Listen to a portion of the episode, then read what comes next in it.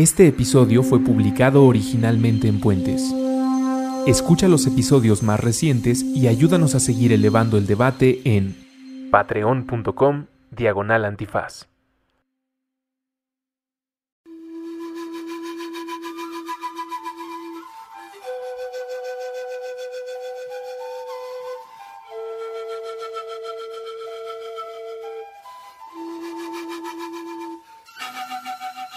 Buenos días, buenas tardes, buenas noches, bonita madrugada o cualquiera que sea el surtido tutti frutti, la miscelánea o el embarradijo que a usted le guste. El embarradijo me refiero como los... ¿La mezcolanza? la mezcolanza. La melcocha. La melcocha, exactamente. Bienvenidos a una transmisión más de Derecho Remix. ¡Uh! Queremos agradecerles porque hemos llegado a 75 episodios. Gracias a su preferencia, a su escucha, pero sobre todo a sus recomendaciones, A su entusiasmo, a sus participaciones, a su cariño. a su carisma. Tenías que seguir, tenías que seguir. Es que de repente me arranca la dinámica y luego me la, La- la corta. corta. Eh, y por eso, para recuperar el buen tono de conversación, porque hacía varias semanas que no estábamos juntos, había coincidido Como meses tú. como meses, sí, eh, distintos Fíjate. episodios de viajes por distintas razones de cada uno de Distintas responsabilidades. Que por Pues sí. cierto, yo quiero saludar a Rafa, que su Twitter es Rafastarix, este, que me lo encontré en Chihuahua. Y me invitó a un sotol y me dijo que era un gran fan de Derecho Remix. Bien por Rafa. Y si nos quiere mandar una botella de sotol, también. es Estaría muy bien. Estaría y también mejor. a Alex, que a ella me la encontré en los premios Ciudad de México. eh, y su Twitter es Blurel.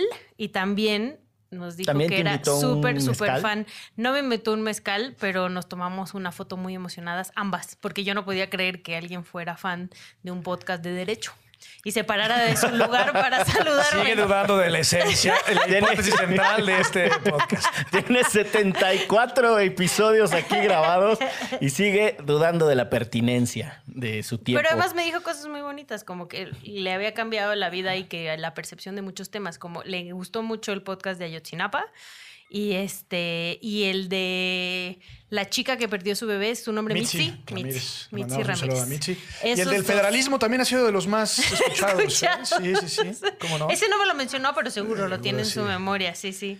Quien, Pero- está, quien también es muy entusiasta es Iram con H. Nos, Sí. nos comenta Irán y con nos, H, ¿cómo no? Y hay un colega eh, chileno que también mandó un saludo y después comentó el, El- por obvias razones el episodio con los músicos Chile. chilenos. Así que ha estado bonita, muchas gracias. No sean timoratos, no sean díscolos, compartan y eh, rompan el silencio en redes. Y, no solo en redes, si nos ven en la calle, así como Alex y Rafa, vayan y salúdenos. Y- No, fueron muy cariñosos los dos. También Mauricio Olivo, la verdad es que sí le entra sa- macizo a los saludos. A Consuela Banana Fuck, que parece, con todo respeto, a canción de Garibaldi, ¿no? Como de Banana Ice, Ice. No sé cuántos años tenga Pero ese es Consuela, un- pero yo creo que. Eh, Eso es un albursazo, ¿no? Consuela Banana Fuck. Está muy bien. Te felicito por tu nombre. Es propio de la literatura. Y seguramente no conoció a latinoamericana. Y seguramente no, conoció a tiene edad Garibaldi. suficiente para conocer a Garibaldi, pero de ahí Bueno, recomendamos la canción de Banana Ice de Garibaldi, en ese caso interpretada por Charlie, el que se ponía sus paliacates, Todos se ponían paliacates. pero él se lo ponía completo como bucanero. Ok, ok. Sí, como uno de Magneto que también se No ponía sé el si esto es paliacate. demasiada información, muchachos. Yo que ustedes paraba ahí. El de las Digamos. Y Paula Aguirre, vámonos con otro saludo para Paula Aguirre. Pues bien, eh, eh, eh. Pues fíjate que ya se nos olvidó cómo era olvidó que platicar la entre dinámica. nosotros. Derecho Remix. Divulgación jurídica para quienes saben reír. Con Miguel Pulido, Ixchel Cisneros y Gonzalo Sánchez de Tagle. Disponible en iTunes, Spotify, Patreon y puentes.mx. Amigas y amigos de Derecho Remix, en este episodio número 75, con la presencia del licenciado Bucles, la Cheragüera y su servilleta Gonzalo Sánchez Tagle, platicaremos de lo que está sucediendo en Bolivia, el golpe de Estado, y cuáles son las reacciones iniciales de, por ejemplo, nuestra jefa de gobierno, Claudia Sheinbaum. ¿Y qué pasa con la Comisión Nacional de los Derechos Humanos?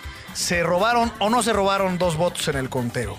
Acompáñanos, escúchenos. Esto es Derecho Remix. hemos preparado gracias al apoyo invaluable de nuestra producción. Mándenle un saludo también a Carla Juárez Góngora y a Russo que hacen posible que esta hermosa transmisión llegue a sus oídos.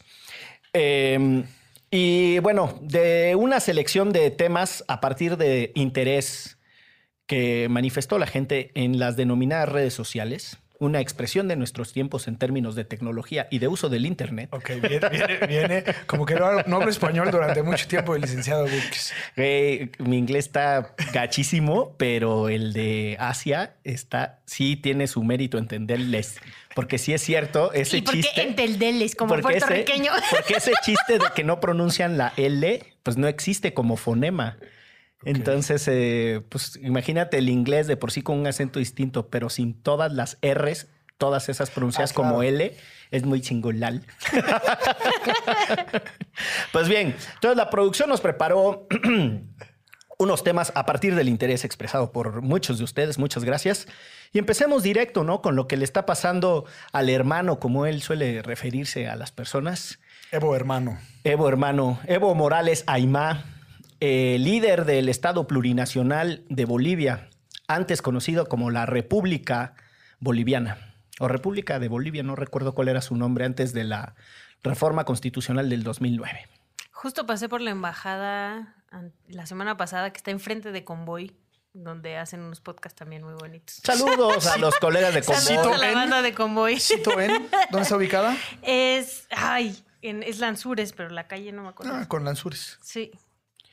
Pero pues se tuvo que ir el muchacho por la puerta trasera después de un larguísimo periodo de gobierno en aquel hermoso país, al que le iba a decir la República de Bolivia, pero ya no ese es su nombre, sino el Estado plurinacional. Plurinacional de Bolivia. Y lo plurinacional es muy interesante porque, entre otras cosas, es la el reconocimiento de la heterogeneidad de su cultura, sus tradiciones y, y su historia.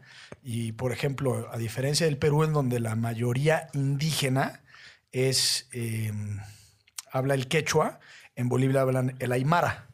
Es decir, Evo habla aymara eh, y es un país bellísimo. No A ver. tengo el gusto. Pregunta número uno. Este, que nos ¿Tenía o no tenía razón Claudia Sheinbaum? Eso, pero, pero lo que decía Claudia Sheinbaum es que no nos quejábamos de que Angela Merkel tuviera 15 años en el poder porque era blanca, que eso no lo dijo así, pero eso es a lo que se refería y mucha gente lo ha dicho en redes sociales, porque era blanca o- occidental, ¿no? Y era de un país de primer mundo, pero sí nos quejábamos de que Evo tuviera 13 años en el poder, pero era moreno de origen Indígena. indígena, etcétera. ¿Qué tan cierto es eso? Porque además le contestaron así de, mija, póngase a leer. Pues yo creo que con todo respeto a doña Clau, es una reverenda estupidez. bueno, para empezar... Si queríamos invitar a Claudio Sheinbaum en adelante al podcast de Derecho Remix, creo que ya no va a ser posible. Ah, sí va a ser Ah, posible, que aguante. sí, pues. que aguante. Además no dijo que era una estúpida, dijo que ese comentario era una estupidez. Una estupidez, Yo, yo no estoy, yo no estoy totalmente de acuerdo, pero lo escucho a usted, eh, jurisconsulto. Proceda. Muchas gracias. Bueno, en primer lugar, eh, me voy a echar un rollito de Evo. Evo es un, un personaje singularísimo, no solo en la historia de América Latina reciente, sino en la historia de la humanidad. Es una persona que logró romper muchísimos sesgos sociales y estructuras socioeconómicas en Bolivia para poder llegar a ser presidente. Si bien él representaba una parte importante eh, del sindicalismo boliviano a principios de los 2000 como líder sindical de los cocaleros, cocaleros, hay un documental muy interesante sobre la primera campaña de Evo que se llama Cocalero justamente. Eh, lo recomendamos aquí en este espacio para todos. Ya me robó la recomendación que traía yo para el final. Eh, pues póngase uso, licenciado.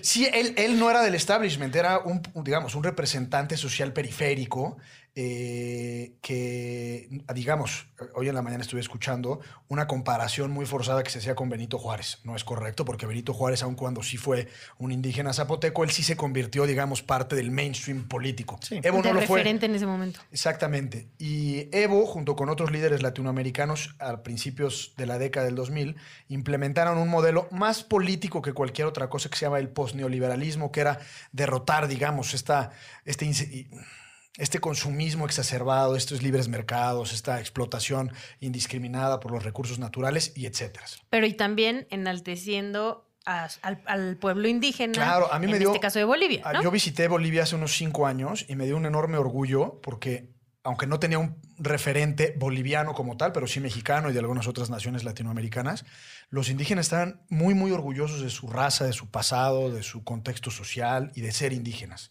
Y creo que eso es en buena medida gracias a Evo. Yo Sí. creo que en gran medida. Yo, para anotar dos cosas más sobre Evo como personaje Ajá. político, eh, Bolivia tiene, como otros países de la región, una efervescencia política impresionante. Es- En términos institucionales es muy inestable. A inicios de los 80 todavía en Bolivia gobernaban distintos militares que se iban transfiriendo el poder en unas sucesiones muy extraordinarias porque no eran juntas militares de gobierno propiamente, tampoco eran dictaduras, pero... Una cosa eh, rara ahí. Una cosa rara, pero era, eran gobiernos militares por la fuerza, no por la vía constitucional. Eh, después tuvo un periodo en el que se estabilizaron los, los gobiernos. Piensen más o menos Colombia, eh, Venezuela, eh, Perú habían tenido El como Ecuador. eh, Ecuador habían tenido lo mismo, ¿no? Como una efervescencia ahí, de repente estabilizan ciertos gobiernos y hacia finales de la década de los noventas otra vez los gobiernos son muy vulnerables en Bolivia, muy parecido, insisto, a lo que sucedió en Venezuela y en otros países por un, una sociedad extraordinariamente asimétrica, profundamente desigual, con una clase millonaria, con un sistema de libertades civiles muy básico, en donde jugaban un poco a la democracia electoral moderadamente estable, pero sobre todo eran eh, gobiernos de extractivismo al servicio de corporaciones internacionales. Esa es una realidad. Que esas son las empresas que llegan a sacar minerales Exactamente. o petróleo. En el o caso gas. concreto de Bolivia, gas, ¿no? Era como el Sí, en la principal. región de Santa Cruz, que es la parte noreste del país. Y una de las cosas eh,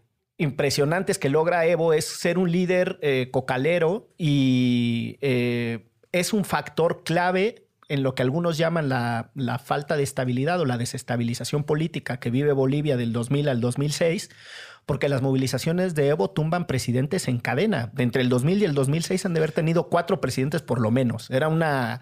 caían como fichas de Sí, dominó. sí, sí, tal cual. Y, y Evo ayuda a construir un, un proceso político aglutinante que es el MAS. Eh, y la verdad es que es un, o sea, hay que, hay que entender que en su contexto es un referente Total. de construcción de estabilidad y del inicio de un nuevo proyecto, y ya con esto concluyo, que no alcanza a ser un nuevo proyecto político económico, como muchos han querido decir, que si el socialismo, que comunistas huevones y tal, porque la verdad de las cosas es un proyecto apenas redistributivo, es decir, toma el excedente de la renta del gas, porque se lo queda a la nación con una reforma fiscal muy agresiva que obliga a que las compañías que extraigan gas paguen mucha renta, altísima renta al Estado plurinacional eh, boliviano, y en beneficio de las clases populares a las que les da un sistema de subsidios de. Ese, insisto, es un sistema de redistribución muy básico de renta. Ni siquiera afectaron la propiedad privada. No hay una reforma fiscal o tributaria contra los que más ganan. Y las pinches compañías gaseras internacionales ahí siguen. Ahí se quedó Repsol y todas las españolas. De tanto que robaban, Lo único es que tenían Les- que pagar. Pues o sí, sea, por o todo sea- lo que estaban robando, ahora les, les quitaban una lanita, pues, como debió haber sido desde el principio. Y una, una curiosidad de Evo, él fue el último presidente de la República, o sea, de Bolivia constituido como República, y el primer presidente de esta nueva... Estado plurinacional. El Estado plurinacional. Que hay dos cosas también como referente histórico inmediato. La primera es que en esta constitución es del 2005, lo referías, ¿no? 2005-2006. La, la 2009, la del plurinacional. Sí, en donde se le reconoce a la madre tierra ciertos derechos. Entonces es interesante, sabemos que los amigos incaicos la conocen como la Pachamama. Entonces había cierta, digamos, cierta esencia de proteger a la tierra y no es tanto, y podría ser otra discusión, si tiene o no tiene derechos como tal, como construcción social y humana, pero se le daba una especie de participación activa en las discusiones. ¿no? Y la otra es que Evo fue, eh, hizo el último intento por eh, la salida eh, soberana al mar Ah, en sí. contra de Chile. Me parece que fue el año pasado en que la Corte Internacional de. Justicia finalmente sacó la sentencia y perdió. Pero pues es una... Es una Que era un pleito de antaño. era un pleito del siglo XIX en donde se pelearon en la famosa Guerra del Pacífico, me parece que entre, no- no recuerdo las fechas, pero entre 1860 y 70, Perú, Bolivia en contra de Chile por, la, por el cobre que hay en el, en el desierto de Atacama en el norte de Chile. y le ganó Chile muy rápido a los dos. Y La se guerra quedó- y el juicio. Sí, y se quedó esa franja. Y una de las ahorita que mencionas eso, para entender a Evo en su genialidad política, una de las cosas que logró es que mm, todos los ministros de Relaciones Exteriores o su equivalente de Bolivia que estuvieran en vida de gobiernos anteriores, es decir, gobiernos de los que Evo fue Opositor. opositor, antagónico, cabroncísimamente, eh, los, los logró. eh, O sea, muy, muy, muy sí, Muchísimo. pues sí, pues tumbó a más de uno, cabrón. Eh, logró que se sumaran todos al equipo de defensa jurídica de Bolivia, en ese caso ante la Corte Internacional de Justicia, Sí, claro. Que efectivamente perdió. Y a los chilenos les toca ese son y se ponen bien locos. El de mar para Bolivia, mar para Bolivia. Bueno, dos. Ahora sí, la Chen. Ah, perdone. No, pues sí, un- es un poco volver a eso. Dos preguntas. ¿Era un dictador? Está muy barata esa palabra últimamente. Bueno, yo, hablando de, de nuestra flamante jefa de gobierno, eh, y, y no solo lo dijo ella, lo han dicho muchísimas personas. Nuestra actual embajadora en Estados Unidos le corrigió la plana y contestó de manera correcta. ¿Y por qué? Porque hablando de sistemas políticos comparados y de teoría política, pero esto sería como la clase 1 en una licenciatura de ciencias políticas, curso de teoría política 1. Hay eh, formas de, de Estado y formas de gobierno. Formas de Estado, la más fácil, y esto es hasta aristotélico, es una monarquía, una república, digamos. Y formas de gobierno puede ser una mezcla entre eh, parlamentario y presidencialista. Entonces tú puedes tener un sistema eh, parlamentario monárquico, como lo tienen en Inglaterra, o puedes tener un sistema parlamentario eh, republicano, como lo tienen, por ejemplo, en Turquía, o lo tienen en Alemania, o en algunos otros países. ¿Cuál es la diferencia esencial entre un sistema de gobierno presidencialista y un sistema de gobierno eh, Parlamentario. parlamentario? Es que en el sistema presidencialista de gobierno el jefe de Estado y el jefe de gobierno es la misma persona. En un sistema parlamentario el jefe de gobierno y el jefe de Estado no es la misma persona. No importa cómo se le denomine, si es presidente o primer ministro, etcétera.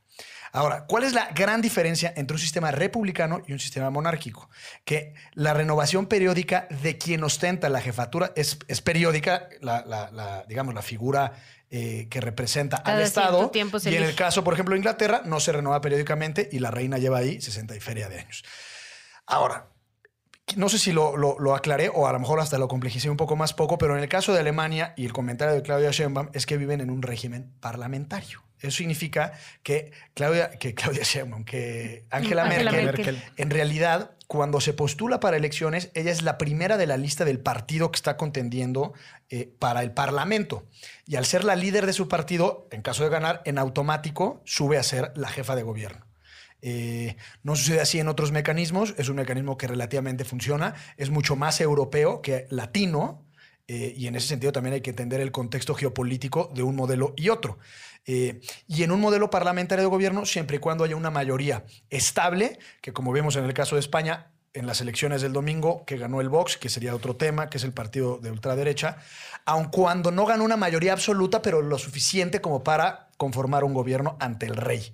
Eh, y entonces, en ese sentido, siempre y cuando tú seas votado y tengas mayorías, pues siempre puedes formar gobierno. Angela Merkel, me parece que solo fue su primer mandato que fue eh, que no necesitó de coaliciones, pero el resto de sus mandatos siempre necesitó coaliciones. Entonces, ¿qué es lo que sucede? Que en un sistema parlamentario hay o sea, ni siquiera es que hay una tradición, es que la reelección del, del- primer ministro eh, es, es- parte consustancial del modelo. No así no en, no en un sistema presidencialista como los que hay en, sobre todo en el mundo, en América Latina o en América, en el continente americano. Y termino con una reflexión. La gran virtud de Washington, el presidente, el primer presidente de los Estados Unidos, fue que en su constitución no había un límite a la presidencia. Eh, solo había el límite del periodo, pero no para las reelecciones. Y Washington, al ser el primer presidente, después de su primera reelección, es decir, al término de sus primeros ocho años como presidente, él dijo, no creo que le haga muy bien a la democracia que yo siga siendo presidente de los Estados Unidos porque se va a empezar a convertir en una cuestión personal más que institucional. Y declinó. Y fue una tradición pues, que habrá durado unos 130, 140 Hasta la años. Segunda Guerra Mundial. Hasta la Segunda Guerra Mundial, en donde nuestro amigo Franklin Delano Roosevelt se religió por tres ocasiones y murió. Y ahí se hizo una enmienda a la Constitución de Estados Unidos. Pero en términos generales, el sistema presidencialista no permite, eh, digamos, la perpetuación electoral de quien está a cargo de la jefatura de gobierno. Pero sí lo permite si las Pero constituciones contesta, locales. ¿es dictador o no? Ah. No, sí lo permite si las constituciones locales así lo permiten, ¿o no? Es que, por definición, en un sistema presidencialista no hay reelección indefinida. No hay ni un sistema No, democrático. pero reelección, no indefinida. Por ejemplo, en Chile y en Colombia hay reelección no inmediata. O sea, por eso Piñera y, y esta mujer. Bachelet. Bachelet han sido presidentes uno tras otro. En Colombia sucede lo mismo. Eh, pero no hay, digamos, parte de la idea del presidencialismo, y aquí corríjanme si me equivoco o tienen alguna otra idea, es que el poder que ostenta la persona eh, a, a quien se le puede denominar presidente de la República, ser jefe de Estado y jefe de gobierno, por definición tiene que ser una temporalidad corta, por la concentración de poder. Hay, hay un libro del fallecido Giovanni Sartori que se llama Ingeniería Constitucional. Es, obviamente es viejito. Eh, en donde hace los estudios comparados de las constituciones y cómo se llegan a los poderes, bla, bla, bla. Y tiene una parte en donde habla del caso mexicano y de lo atípico que es el periodo de seis años de gobierno eh, en una suerte de mezcla entre los regímenes presidenciales que tienen periodos de reelección inmediata, pero son de cuatro años. Entonces la persona podría estar a lo Hasta máximo ocho. ocho años. Pensemos en el caso de Estados Unidos para no andar buscando ejemplos lejos, aquí con los vecinos gabachos. Y, eh, y él lo que dice es, pues ese periodo de seis años da suficiente estabilidad para implementar un programa largo de gobierno, pero no tiene reelección, lo que permite, lo que acaba de decir Gonzalo, y no repito, ¿no? Que el ejercicio personalísimo del poder nunca termine en las imponiéndose condiciones. por el- Exacto. las instituciones. ¿Y cómo es que Evo eh, iba por 13 años? Y ahí es donde se empieza a complicar la cosa, porque su primera elección muy bien, modifica la constitución para precisamente incorporar la cláusula en la que se permita reelegir. Después, hasta por un periodo nada hasta más. por un periodo, entonces iba a ser 10 en total. Luego hace un referéndum para efectos de ver. Corrígeme, ¿eh? porque no tengo clara la historia reciente. El de- referéndum es ya el final. Para el referéndum lo pierde, que es para pasar. Para esta nueva elección, eh, digamos. Para esta nueva. Y O sea, la idea en O sea, lo pierde, generales es pero de que todas maneras se modificó lanza, ¿no? la Según constitución entiendo. dos veces para poderse reelegir en dos ocasiones. Exacto. Y la última fue la del referéndum que lo perdió y la Suprema Corte eh, boliviana o la Corte Constitucional boliviana se echó una machingüepa jurídica diciendo que se le estaban afectando sus derechos político-electorales a Evo eh, al no permitirle la reelección. Eh, y entonces, bueno, pues se permite la reelección y aquí la cuestión es qué tan, qué tan apegado a la democracia y las reglas republicanas eh, es que un presidente, por conducto de las vías ordinarias, porque en el caso boliviano fue, digamos, por, por medio de, los órganos instituidos, eh, que se perpetúe en el poder. a mí me parece que es un desastre, a mí, a mí personalísimamente, que es un desastre lo que Evo hizo en el último tramo de su mandato. Había perdido ya ese control político que le había permitido construir eh, su movimiento eh, al socialismo, ya era muy débil.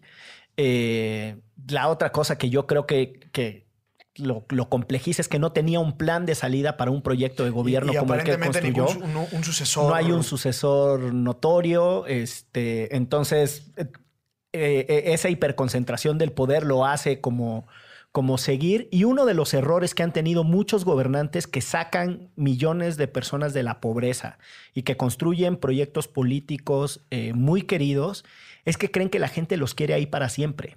Y una de las cosas que era impresionante cuando Evo se lanza al referéndum es que tiene los niveles de aprobación gubernamental más altos de la historia política reciente de Bolivia. Pero la gente quiere. Pero la gente persona. quiere otro cabrón. O sea, a ver, que te quieran mucho a ti no significa que te quieren ahí para Pa' siempre.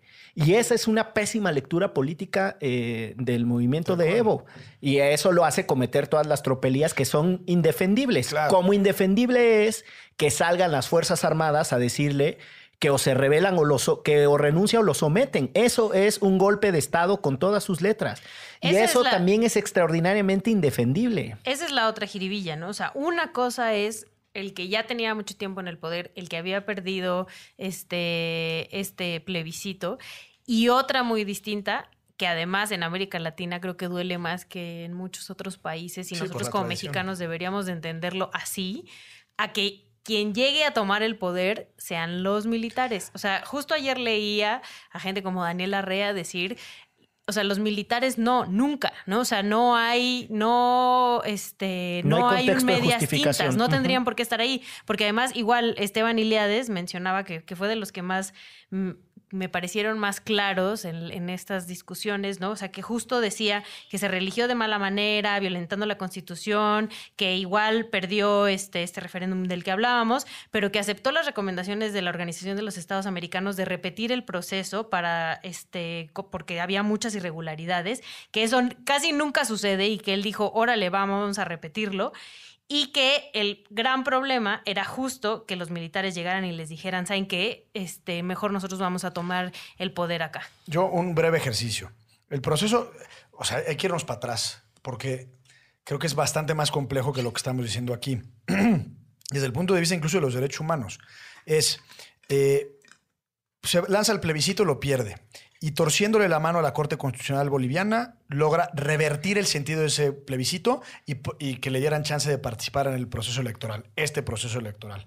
Sucede que eh, la Constitución eh, boliviana prevé la posibilidad de una segunda vuelta siempre y cuando no se gane por más de la mitad más uno, es decir, 50% más uno, o que la diferencia entre el primero y el segundo lugar sea de 10, por, 10 puntos Menor al porcentuales. 10, al 10 puntos Y de repente casi como una, como, como una novela que ya hemos, que conocemos muy bien en México, están en el conteo de los votos, iban muy cercanos, pa- aparentemente se, iba, se necesitaba una segunda vuelta electoral. ¿Y qué sucede? Se cae el sistema. Durante un día completo, 24 horas, se silencia el sistema, evocando a nuestro flamante director de, de- CFE. de la Pero que en CFE. realidad ese es de Diego Fernández de Ceballos, pero no importa. Bueno, pues era secretario de Gobernación el compadre. Era. Sí, pero nos vamos a desviar. Sí, eh, se, cae, se cae el sistema o se silencia el sistema y al lunes siguiente o martes, no recuerdo bien las fechas, resulta ser que sí, en efecto, se hizo una contabilidad correcta y Evo eh, gana por una diferencia de más del 10%, por lo tanto es legal. Eh, en ese momento, la OEA dijo que había, típica de México, que había habido robo de casillas, que no se siguió la cadena de mando, que hemos platicado de la cadena de mando, pero para efectos, digamos, el resguardo de los paquetes electorales. Voto carrusel, mapache, ratón loco, esas cosas, urna ah, embarazada, todo, todo, Seguro todo, fueron varios todo. mexicanos allá a coordinar. asesoría. Y bueno, y se le empieza a salir de las manos a Evo las marchas, las protestas sociales, y me parece que ya fue muy tarde que Evo aceptó a una elección porque se le estaba yendo de control.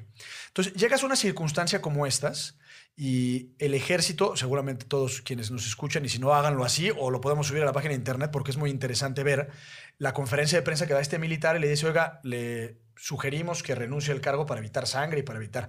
No hay, No tendrían por qué salir porque no, no, no, tienen de acuerdo, un poder de acuerdo. Pero es que político si hay, si hay, para, para salir sí hay muchos matices eso. en esto, porque no es per se un golpe de Estado. O sea, no es que no, es como sucedió en Honduras. Evidentemente vieron la oportunidad y metieron el brazo. Hoy por hoy los militares no están acá en el poder, hay un proceso sucesorio en Bolivia, se van a convocar a elecciones en 90 días. Entonces yo lo que digo es, me parece que es prematuro ahorita llegar a conclusiones sobre qué fue lo que sucedió, porque mal Evo, sin duda. Mal el ejército también. Pero entonces, y, y lo dejo como reflexión y no concluyo para no meterme en camisa de once varas. ¿Qué hacemos? ¿Que se quede Evo eh, como, como presidente? Pero ese No, día en pero- la mañana ya había dicho que se, que se volvían a hacer las elecciones. La pregunta es muy práctica, es ¿el ejército tiene que ser factor de disolución de un gobierno, sí o no? No, la respuesta ¿Ya? es categórica. Y ahora, y la otra es, un golpe de Estado es la remoción de un poder en funciones. No significa que para que te quedes tú. Te pongo el ejemplo tradicional de Tailandia. Los golpes de Estado se dan un día sí y otro también, y lo que hace es que el ejército remueble una clase política y deja que emerja otra. Y nunca gobierna el ejército. El ejército solo se la pasa removiendo Pero- gobiernos pero de lo que civiles. digo es, es Y se consideran técnicamente golpes de Estado. en mi descargo para que no sean, para que no crean que soy golpista. Eh, si pensamos en la historia. Hashtag Gonzalo Golpista. No, imagínate nomás. Prefiero el de, prefiero el de Maná o el de. Este, si pensamos en perspectiva de historia, en perspectiva de libertades, derechos civiles y políticos, en algún momento eh, hay que terminar con el dictador. Con el dictador. Por eso es importante conocer el contexto de lo que sucedió en Bolivia en los últimos 15, 16 años. Porque no es lo mismo decir, oye, es que quitaron a, Allende, presidente de Chile, democráticamente electo, un golpe de Estado, Pinochet, en todo el sentido de la palabra. Francisco Franco en España, al gobierno republicano. A un dict... Pero antes de estas últimas elecciones, la gente sí había votado por Evo, ¿no? Pero para, sí, para ponernos... control ya casi absoluto de las instituciones del Estado. Es decir, entiendo que el ejército siempre va a apestar, siempre, siempre, siempre, siempre. No, pero llega además un momento en el que tienes que poner la balanza y decir, oye, y entonces Porfirio Díaz seguiría siendo presidente de Pero a mí lo que me gustaría pero- poner en la balanza también es que el, porfirio- el, el ejército va a apestar porque han hecho las cosas muy mal y muy malas, ¿no? Entonces, volteemos a ver a Chile. Lo están haciendo en este momento, ¿no? O sea, a ellos no les queremos dar el poder. Y justo un poco es eso. No es. Eh, esta- Es, es como pasa aquí en México, no es blanco o negro. O sea, no es Evo es dictador contra este queremos un golpe de Estado. No es el venga el ejército, eh, odiamos a Evo. O sea, hay muchos grises en el camino que la verdad, lo único que hizo el ejército haciendo eso que hizo fue complicarlo. O sea, que justo lo que leía mucho, y, y Esteban, igual eh, ahorita que lo estaba mencionando, decía, fue la peor solución. O sea, si ya Evo había aceptado lo de la OEA, el meterle esto, en principio solo le da más poder a Evo. O sea, porque Evo ya se había rendido, entre comillas, en la mañana, ¿no? Y ahora es ya le están, eh, ya puedes venir a México, un golpe de Estado, todo el mundo está hablando de golpe de Estado. Si Sí, solo como hubiera... salida es mala, sin duda. Exacto, es una muy mala salida que además pone en una tablita a un país que la neta no es como que esté bollante y su pobreza sea nula, ¿no? Yo creo que el, el factor decisivo del ejército en la- al romper el orden constitucional, porque guste o no, el que era el comandante en jefe de las Fuerzas Armadas en ese momento, como en todos los regímenes presidenciales lo es, es el presidente o la presidenta de la República o del Estado en este caso. Eh, Sí, es, un quiebre constitucional, por lo menos. Ahora, habrá quien diga, quiebres constitucionales venían desde atrás. Sí, yo no, yo creo que la cuestión es que se nos ponga en una suerte de solución binaria. De acuerdo. Exacto. O estás con una cosa o estás con la otra. No, pues las dos cosas estaban mal y dos errores jamás han construido un acierto. La solución iba a ser compleja, iba a ser complejísima, porque lo que los opositores estaban pidiendo en el transcurso de la mañana y la tarde era que el siguiente proceso electoral fuera sin Evo. Claro. Eh, y la posibilidad de negociar eso, o sea, ese proceso electoral sin Evo, yo creo que hubiese sido la salida institucionalmente hablando más pertinente en una crisis de muchos quiebres constitucionales, que ya de por sí era compleja. Que Pero bueno. además también era una crisis, honestamente, de una clase social contra otra. Y Sí. eso no lo hemos puesto en la mesa, pero es verdad. O sea, quienes están saliendo a las calles es la clase media y la clase alta en Bolivia, y quienes apoyaban a Evo es la clase indígena, la clase comunitaria. Eso es un hecho, y si es una clase contra la otra, que se está este, aventando el tiro de frente, mientras normalmente la clase política está toda madre desde donde mande. pues, en un país que no tiene ni 15 años de haber trascendido esas eh, colisiones, porque esos choques de clase, de, pues, por razones étnicas y tal, en Bolivia sucedían, insisto, a finales de, de los noventas. Hay una película muy palomera y la verdad bastante fea que se llama... eh, Ah, caray. Ah, caray, se llama The Name is- is Crisis, creo. El, el nombre es Crisis. Es de Sandra Bullock y se supone que es una asesora. Le mandamos un saludo. Un saludo a, un saludo a Sandy, Sandy Bullock. Y se supone Que que. seguro nos está escuchando. Sí, porque se lo traducen. En, lo escuchan en español en un lado, el otro chicharito le suena en inglés. Eh, y es una, una interpretación extraordinariamente novelada de una contienda electoral muy cerrada en Bolivia. O sea, la contienda electoral sí sucede y lo ponen ahí como muy, muy novelado, muy, pues muy ensalzado. Pero bueno, ahí échenle un ojo a la película esa palomerísima.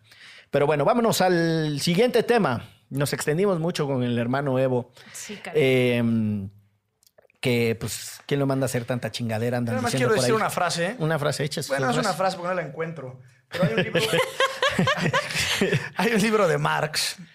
El, Carlitos el- Marx. el- el capital. Las luchas de clases en Francia de 1848-1850 y en una edición que se publicó en 1895, Federico Engels, su compadre, eh, dice algo así como el único verdadero derecho humano desde el punto de vista del materialismo histórico, y me acordé ahorita que la Chelagüera estaba hablando de la lucha de clases, que es como el referente para analizar el estudio de las sociedades del presente y del pasado, el único derecho es el derecho a hacer la revolución. Eh, y si lo tomamos desde esa perspectiva, solo el tiempo nos va a dar la perspectiva correcta respecto a una situación como esta. Es decir, de, de, qui- de lado de quién estaba la corrección, pues quizás nunca lo sabremos, pero habrá que dejar pasar el tiempo para ver si esto es un, parte del derecho a derrocar a un gobierno autoritario. Es, no lo digo. y- O no. y- o no, justamente. Y no lo digo por el ejército. El ejército siempre mal.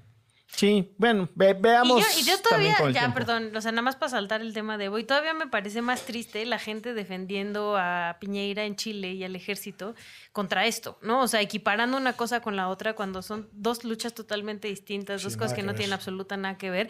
O sea, diciendo que él sí ganó las elecciones, ¿no? Y no como Evo, y entonces eso está bien, que él lo haga porque está tratando de reprimir a gente que se le está subiendo a las barbas. Y es como, neta, pónganse a leer un poquitito, un poquitito sobre la realidad latinoamericana, si no quieren salir de México, porque en México pasan cosas horribles, un poquitito sobre lo que pasa en América Latina desde hace muchísimos años. Y sí que. Y lo sí que significa que el ejército esté madreando gente en Chile. Pues sí, y la, la otra conexión eh, que han hecho muchas, muchas personas o muchas gentes, como decía en su momento Fox, eh, es que el... Que no mandamos a hacer No, bueno, Te, silencio te- total. te- te tardaste en, el- en la reacción, manito.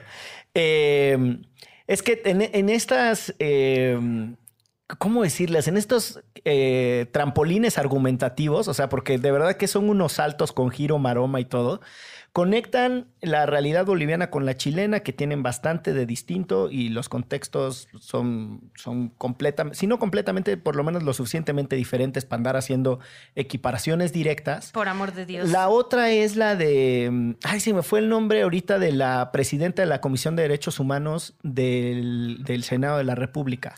Kenia López Kenia Rabadán. López. De Kenia López. eh, No sé por qué lo dije así. Nunca lo había pensado. Como de Chabelo. como de Calimán. Sí, sí, sí.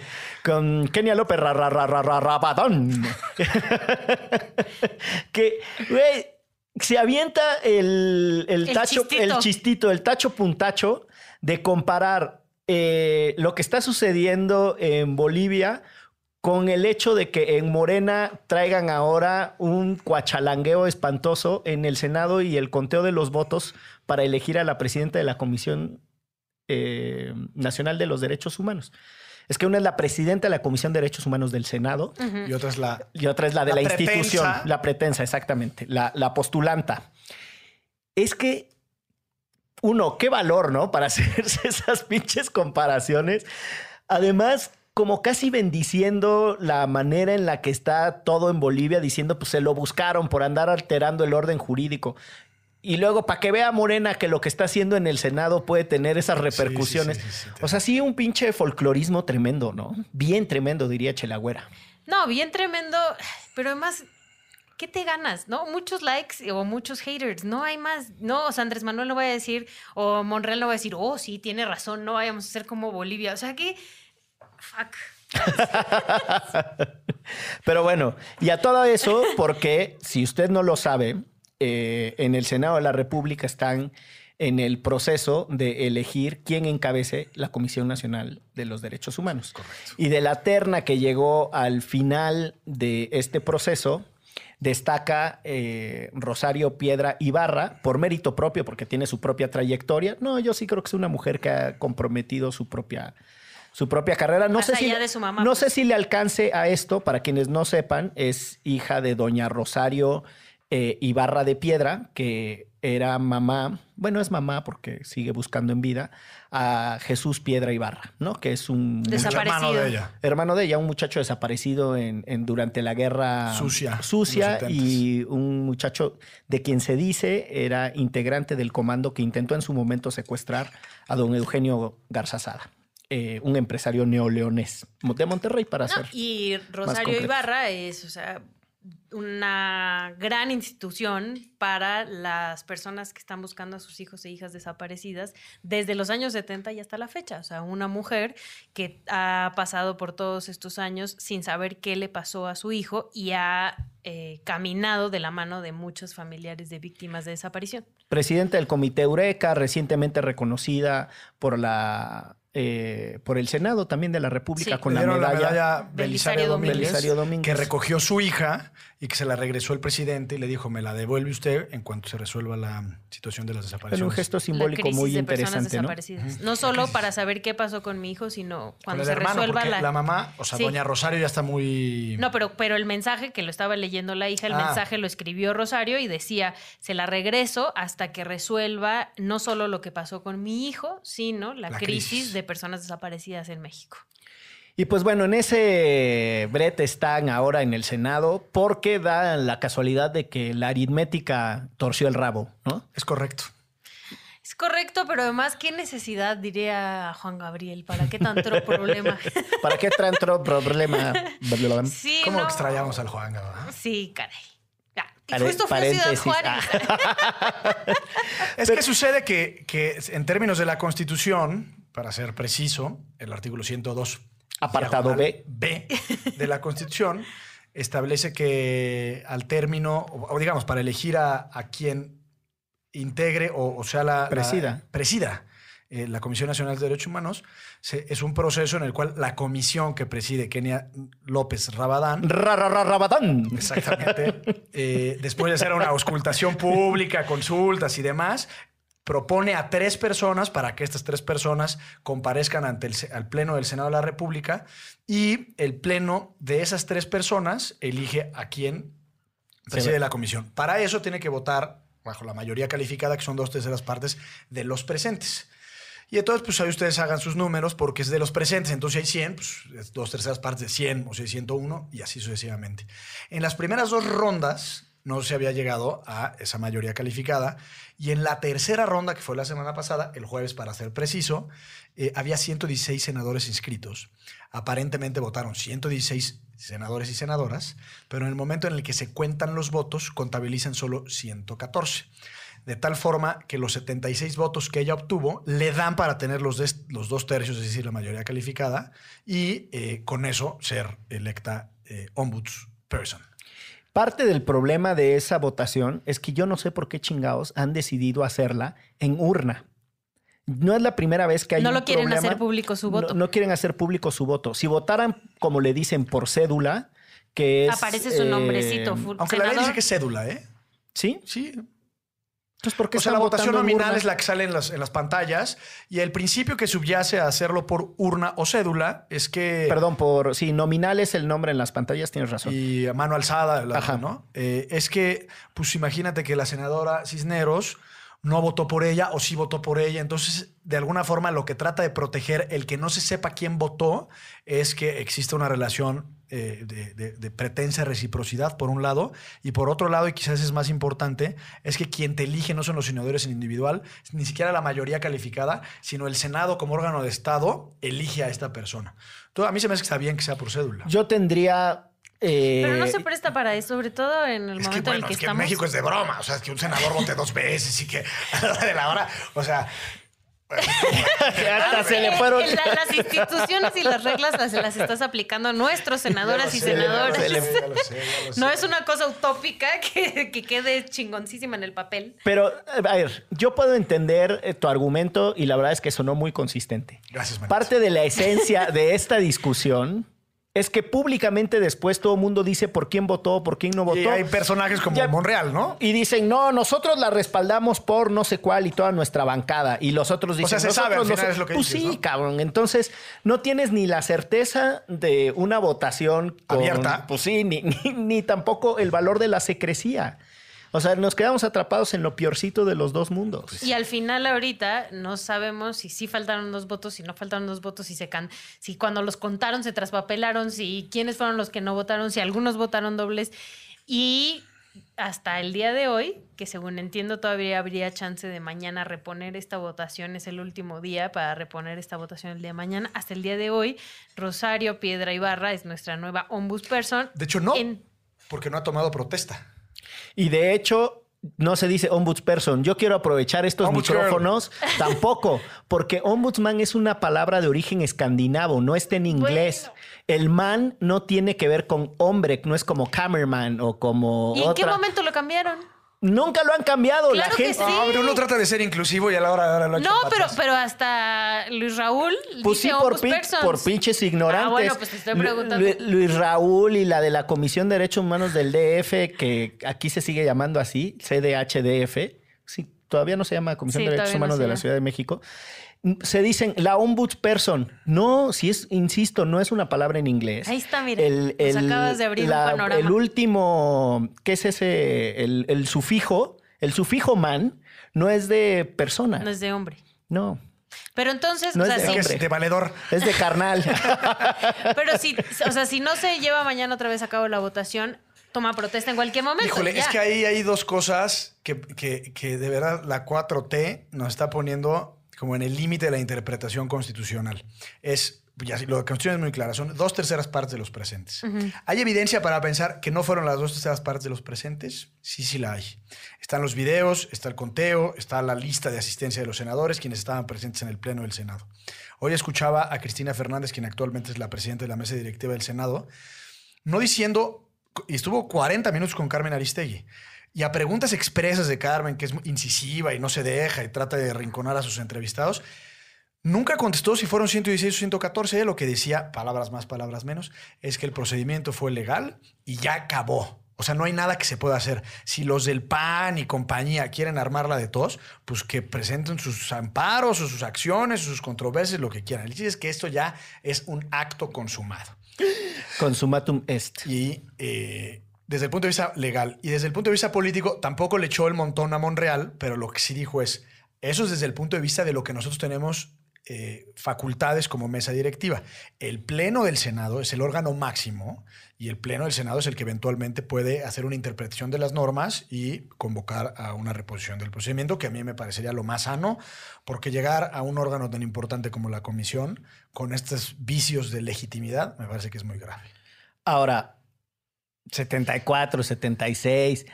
O sea, Monreal te los consigue, los dos que le faltan te los Pues consigue. que los consiga, no eso. importa, pero el chiste es que sí, o sea, si no Y yo no cumplimos... estoy esto- tan segura de que los consiga. Y, o sea, bueno, de que esté bien que los consiga, porque que los consiga significa que dieron algo a cambio que no Ah, vamos a sí, saber yo no estaba, qué es. yo no lo estaba diciendo por defender a Monreal, al contrario, lo estaba diciendo porque si algo sabe ese cabrón es conseguirte esos Y dos esos votos. dos votos los va a conseguir con algo a cambio. Sí. Y eso, la neta, es que está de la fregada porque nunca vamos a saber qué fue eso. Y normalmente va en contra de nosotros y en favor del senador o la senadora que soldió su votito.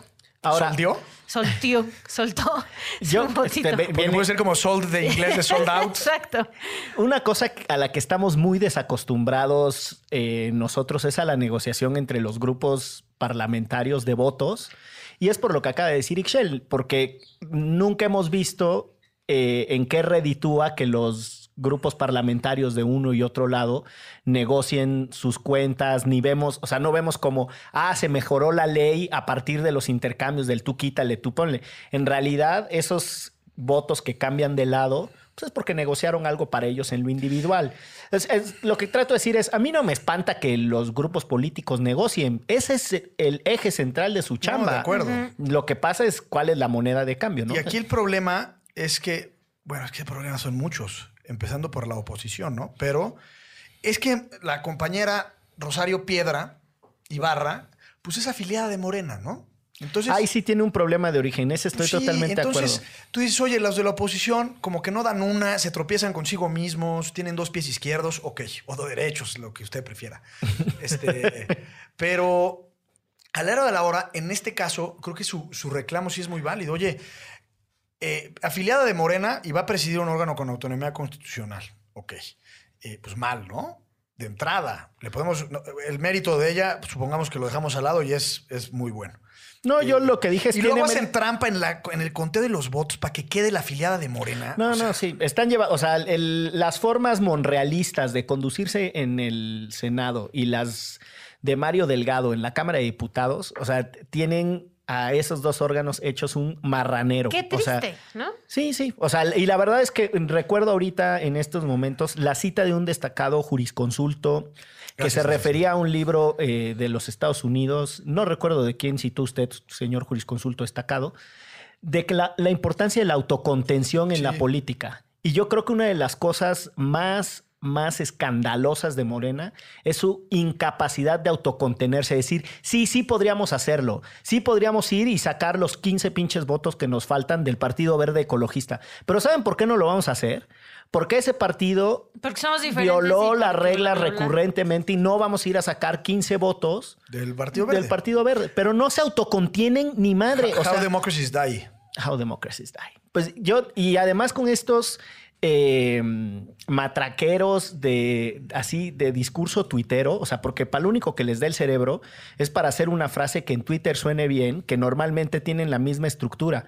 Es una suerte de contradicción. Pones una afirmación arriba y luego pones una afirmación que va en el sentido opuesto abajo y obligas a la persona que tome una conclusión de que una pendejada es mejor que la otra. Y ese es el Abraham Mendieta ese mequetrefe.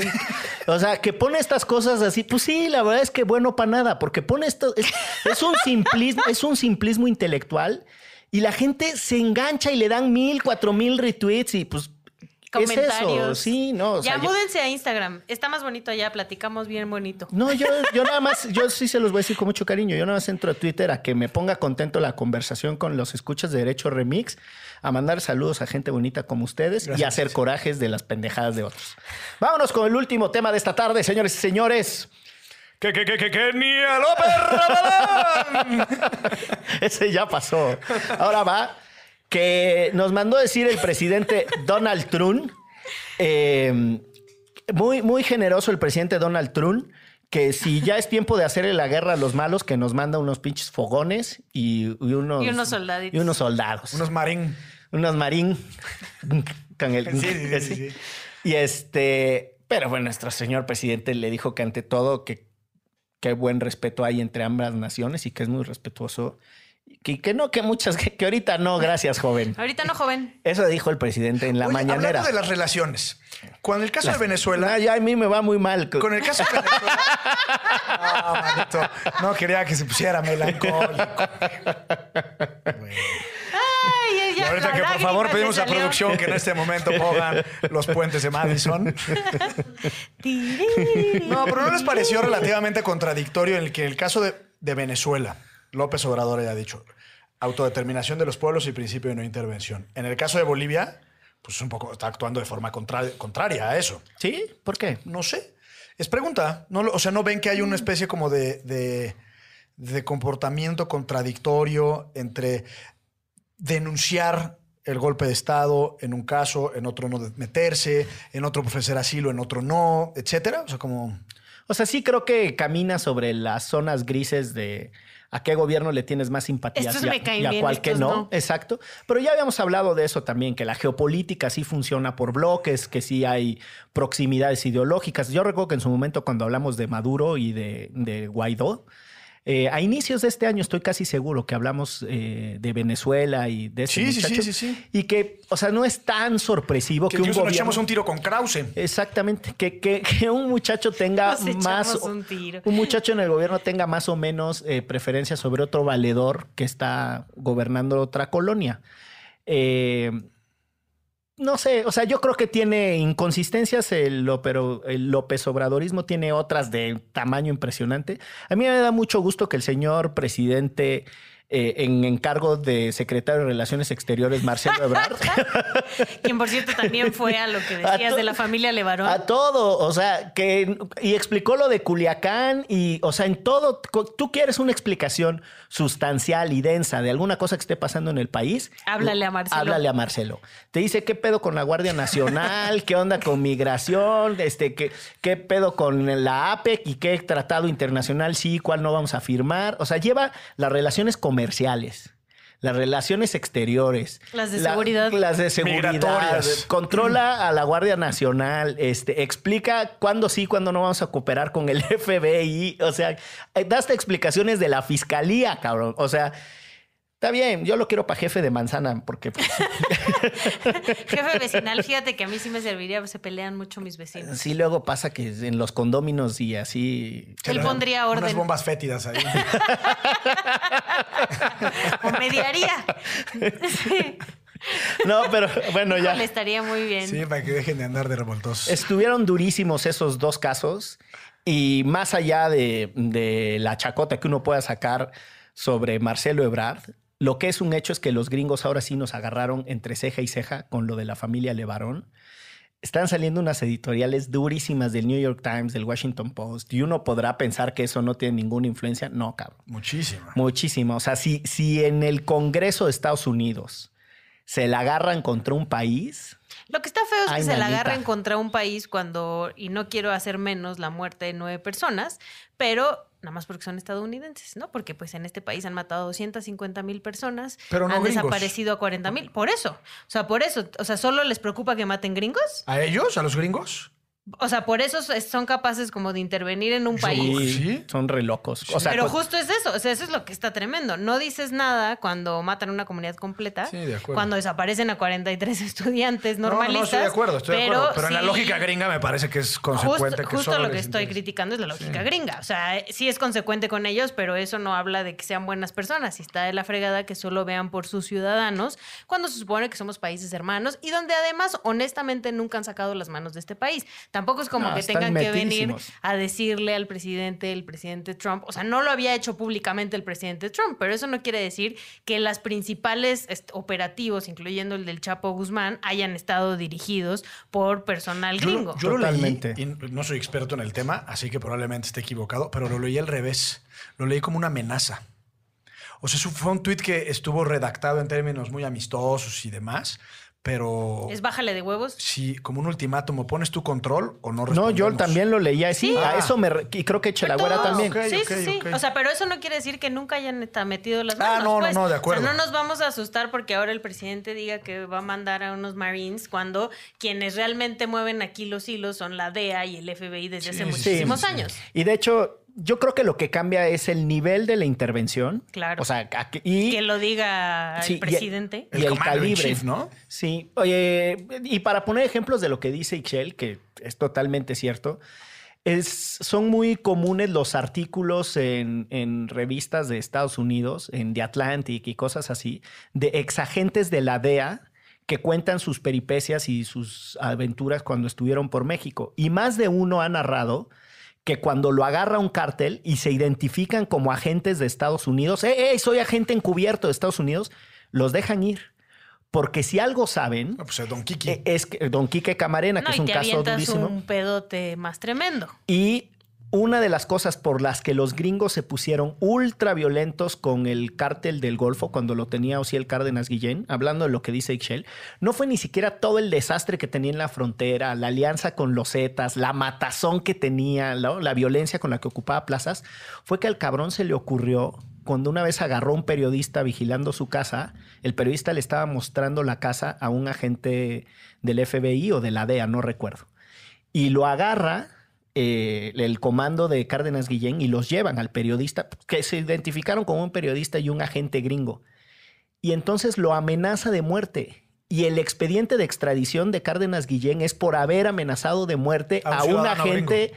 a un agente eh, de las Ah. fuerzas federales de Estados Unidos. O sea, es decir, imagínate si así se ponen con amenazar a un cabrón, Cuando cuando, matan les matan a un ciudadanos, ciudadano, pues, pues- se, hace un, se hace un desmadre. Y nos traen entre ceja y ceja.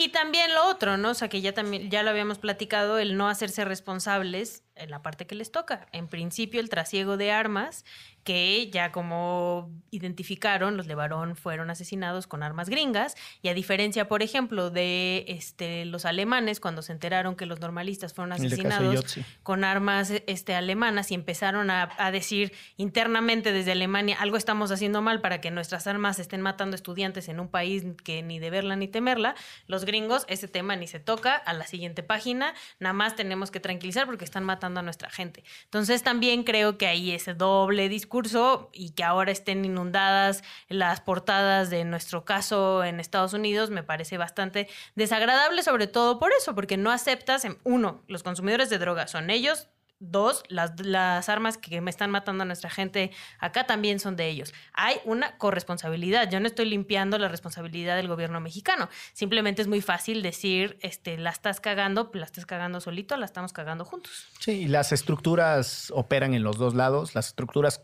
que corrompen y que trasiegan, o sea, que llevan... Sí, la droga no podría pasar si no pues, hubiera gente en el otro lado. Pero yo coincido, y no, no es por ponerme más papista que el Papa o incluso más moralino, Pero en el caso en concreto, yo creo que lo único que México realmente puede controlar es lo que hagamos los mexicanos, empezando por la estructura gubernamental. Y en ese sentido, sí, hay armas en Estados Unidos. Sabemos que la Asociación Nacional de Rifles, quizás el lobby más poderoso que hay en el mundo, eh, con más dinero y recursos, etcétera, que el consumo de drogas probablemente nunca vaya a terminar, ni en ese lado de la frontera ni en este. Yo lo que creo es que que a, esta administración se le está saliendo de las manos. Yo creo que eso se le está saliendo de las manos desde hace muchas administraciones. No, no, no, pero digamos, lleva ya un año de gobierno y era como para que cuando menos las estructuras de, impacto, etcétera, pues tuvieran el conocimiento suficiente como para no permitir a alguien que, como Durazo, por ejemplo, eh, estuviera a cargo de, operativos. O no lo sé, porque no lo sabemos, la información no es tan transparente. Pero ¿qué está, ¿cuál es el papel de la Guardia Nacional en esto? ¿Se acuerdan que lo discutimos muchas veces? La excepción en el artículo transitorio a la reforma constitucional que le permitía al presidente utilizar las Fuerzas Armadas permanentes durante cinco años. ¿Lo está usando o no lo está usando? Es decir, yo creo que López Obrador está, no sé si se confió o, pensó que el problema no era de la dimensión que, se nos ha presentado a nosotros como sociedad, pero siento que a él, en su estructura y en los hilos del gobierno, se le está yendo de las manos y lo que sucedió con los militares es muy delicado. Muy delicado, muy. Ahora, no es la primera, perdón, no es la primera vez que hace berrinche. A Fox le hicieron un berrinche y el secretario en funciones en algún momento le dijo algo así ¿En como público? en público como no olvide señor presidente que somos ciento y tantas mil personas armadas en distintas partes del país. una cosa súper atípica. Como bájele eh, usted de... Un poco. Así como Trump. Bájale usted huevos porque aquí los que mandamos somos nosotros. No, y yo además, yo el, coincido contigo, no hay que dejar de exigirle al gobierno Andrés Manuel Obrador como no le dejamos de exigir a Peña, como no le dejamos de exigir a Calderón. De ahí a que corte, a que la gente le aplaude a Calderón por sus tweets y por su estrategia de seguridad, me parece, o sea y volvemos a lo mismo. No es blanco contra negro, no es unos contra otros. Hay un montonal de grises que el señor Calderón, por favor, agárrenle las manitas y que deje de estar tuiteando, porque gran parte del problema que tenemos ahorita sí es su responsabilidad. O sea, también tendría, así como los gringos, empezar a aventarse este, la responsabilidad al hombro, él también, ¿no? Y, y dejar de buscar que su esposa sea nuestra próxima presidenta, que eso es lo que quiere y por eso está, está tan políticamente impulsado en las redes sociales y eso no está peleado con, con, seguirle exigiendo a Andrés Manuel López Obrador, ni con decir que Durazo no es el secretario que necesitamos, ni que la Guardia Nacional es la solución, ni los militares. Y que necesitamos recomponer el sentido de tener oposición en este país. Total. Y que no sea solamente ser oposición en la expectativa de que algún día vas a llegar al poder, que es el modelo que construyó Andrés Manuel. Andrés Manuel construyó un proyecto político cuyo entendimiento de la oposición era generar una estructura territorial y electoral que le permitiera a él ser presidente de la República. Y esa estructura va a arrasar en las intermedias, nos guste o no. Y Morena va a traer en la barriga cascajo puro. O sea, la cantidad de personas innombrables e impresentables que se les van a colar y que con el puro membrete de Morena van a ganar, porque no hay oposición. La oposición está pues yo no sé si moralmente derrotada, como dijo el presidente, pero están... De capa No, están súper distraídos. Y entonces, sin una tradición de qué significaba ser oposición, como sí creo que en algún momento Acción Nacional llegó a hacerlo, a mí sí me parece que con todos los gordos que me caen, eh, fueron una oposición de lo más digna en algún momento en la historia hace de este varios años. Hace muchos años, hace muchos años, con el Maquillo. Justo iba a decir el Maquillo. Con Castillo Peraza, o sea, digo, Castillo Peraza era un moralino, un conservador muy fuerte, pero entendían su papel y que sí creo que eran bastante más complejos, por lo menos, que la oposición panista de estos tiempos, con Marco Cortés, que, no, no manches. que no puede uno decir el nombre de Marco Cortés sin que la gente no piense que va uno a contar un chiste. No, oye, me, retuiteó Fernández Noroña que les contaba al principio qué cosas tan, o sea, qué cosas pueden pasar en ese momento. yo creo que ya gané en la vida. El fin de semana, este Sergio Mayer este, posteó un tuit mío y Fernández Noroña me retuiteó. Entonces ya soy una... Soy una ganadora, pero qué cantidad de basura genera esa banda. está cañón, está cañón. A la gente linda que escucha Derecho Remix, está bien, a todo mundo se nos sale la calentura algunas veces en un tuitazo, no pasa nada. Simplemente se trata de no ser así todo el tiempo. Y no se claven, ¿no? Y no se claven, Es una y- red social donde ya Sí. no- ni los conoces, hombre. Exactamente. Y se trata de defender la complejidad de los puntos de vista. Tampoco queremos censurar ni pedirle a nadie que piense como nosotros. Este es un espacio que promueve, entre otras cosas, no solo la complejidad, sino la diversidad de pensamiento. Y le Nos mandamos un saludo a Cometa A-A-T-E-E. Ah, caray. a Temoc, todo con doble. Ok. que nos fue el que nos preguntó justamente que cómo veíamos el tema de Claudia Sheinbaum. Pues ahí Ah, está, ahí está, muchacho. Pues muy bien.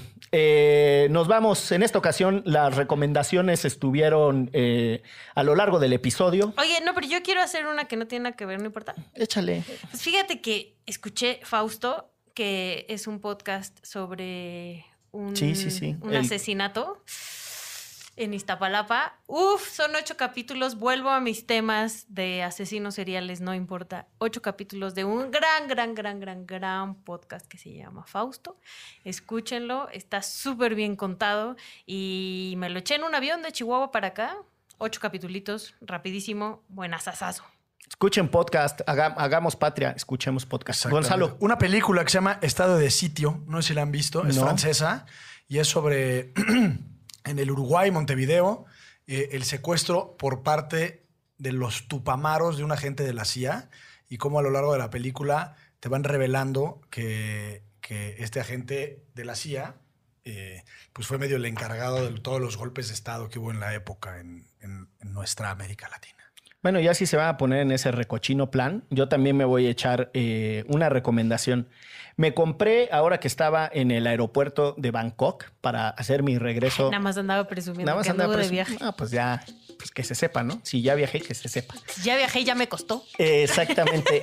El- me compré el libro de algo que entiendo que también está en Netflix, pero lo que llevo el libro está buenísimo, que se llama First Day Killed My Father, que es una serie que entiendo eh, en Netflix la... eh, ¿Cómo se dice? La actúa Angelina Jolie ¿La interpreta? en la interpretación. O la estelariza. La estelariza, esa era la palabra, la que estaba buscando, era la estelariza. La, la estelariza Angelina Jolie, una ciudadana de la república que gobierna Donald Trump. Esto fue Derecho Remix. Adiós. Chao. Derecho Remix. Divulgación jurídica para quienes saben reír. Con Miguel Pulido, Ixchel Cisneros y Gonzalo Sánchez de Tagle. Disponible en iTunes, Spotify, Patreon y puentes.mx.